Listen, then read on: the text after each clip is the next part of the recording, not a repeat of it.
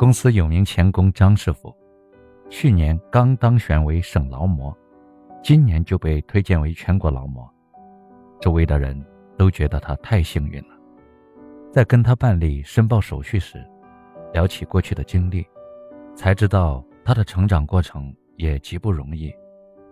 当年从技校毕业后，他跟着自己的师傅反复练习各种基本功，错削、研磨、钻孔，再到学习加工制作零件，通常是一站大半天，一个动作要重复成百上千遍。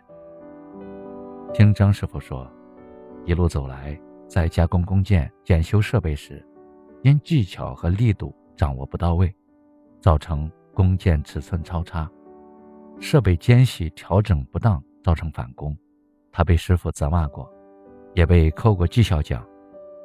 因岗位环境艰苦，同伴先后调离，他被同学嘲笑过当钳工没出息。二十多年过去了，张师傅经年累月坚持，业余报考了机电专业大专函授学习，在千锤百炼中，实战技术。不断提高，他一步一个脚印，从小学徒成为钳工高级技师，对设备运行的顽疾往往能手到病除，成了远近闻名的设备良医。五年前，张师傅获得了全省化工行业的技术状元。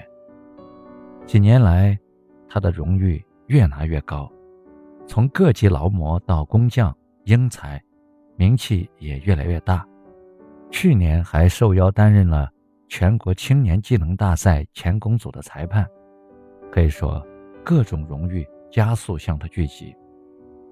在外人的眼里，似乎只看到了这些耀眼的光环，对他背后的付出并不知情，好像他的成功来的那样轻而易举。最近我参加了一个新媒体写作班，班上的白老师一经亮相。就成了学员们的偶像。白老师年纪不大，却经历颇丰，当过多家平台的签约作者，还担任过好几个公众号的主编。